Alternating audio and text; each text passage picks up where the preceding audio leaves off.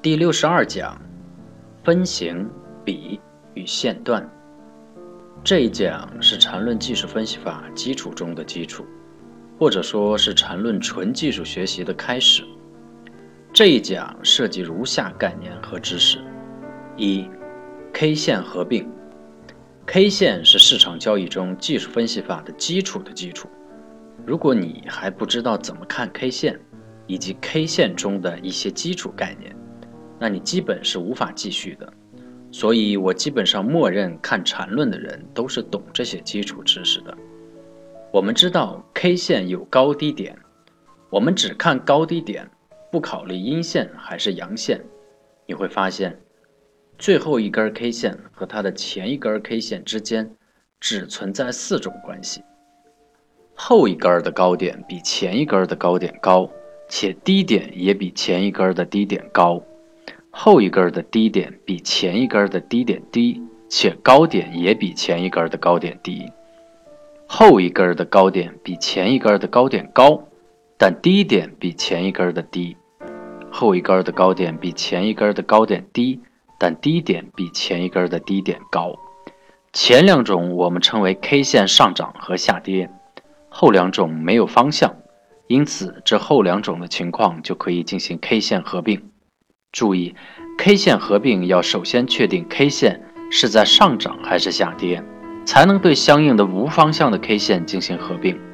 如如果在下跌中，K 线遵循的合并规则是，以两个高点中的低点作为最后合并后的高点，以两个低点中的低点作为最后合并后的低点；而在上涨中，K 线遵循的合并规则是。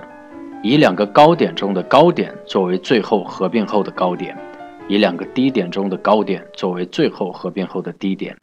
K 线合并遵循从前到后的原则，就是先出现的 K 线经过合并后，再和新发生的 K 线进行合并。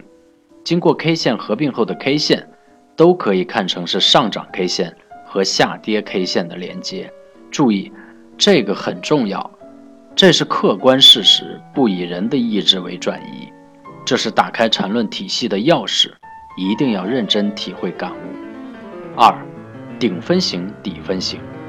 顶底分型分别由三根 K 线组成，且互不包含。中间 K 线最高就是顶分型，中间 K 线最低就是底分型。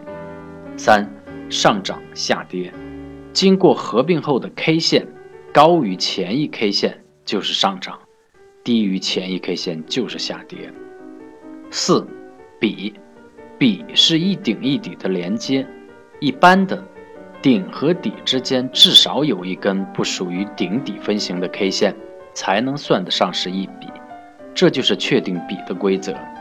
五，线段，线段由至少三笔组成，也就是说三笔就可以形成线段。但是并不是线段只有三笔，类似的也可以采用比合并的方法确定线段延伸。六，线段破坏，线段最终必然会被破坏，但是线段的破坏必须是由新线段破坏才可以。也就是说，在新的线段出现前，原线段将延续。有没有似曾相识的感觉呢？前面有过类似的表述，新的走势类型出现前。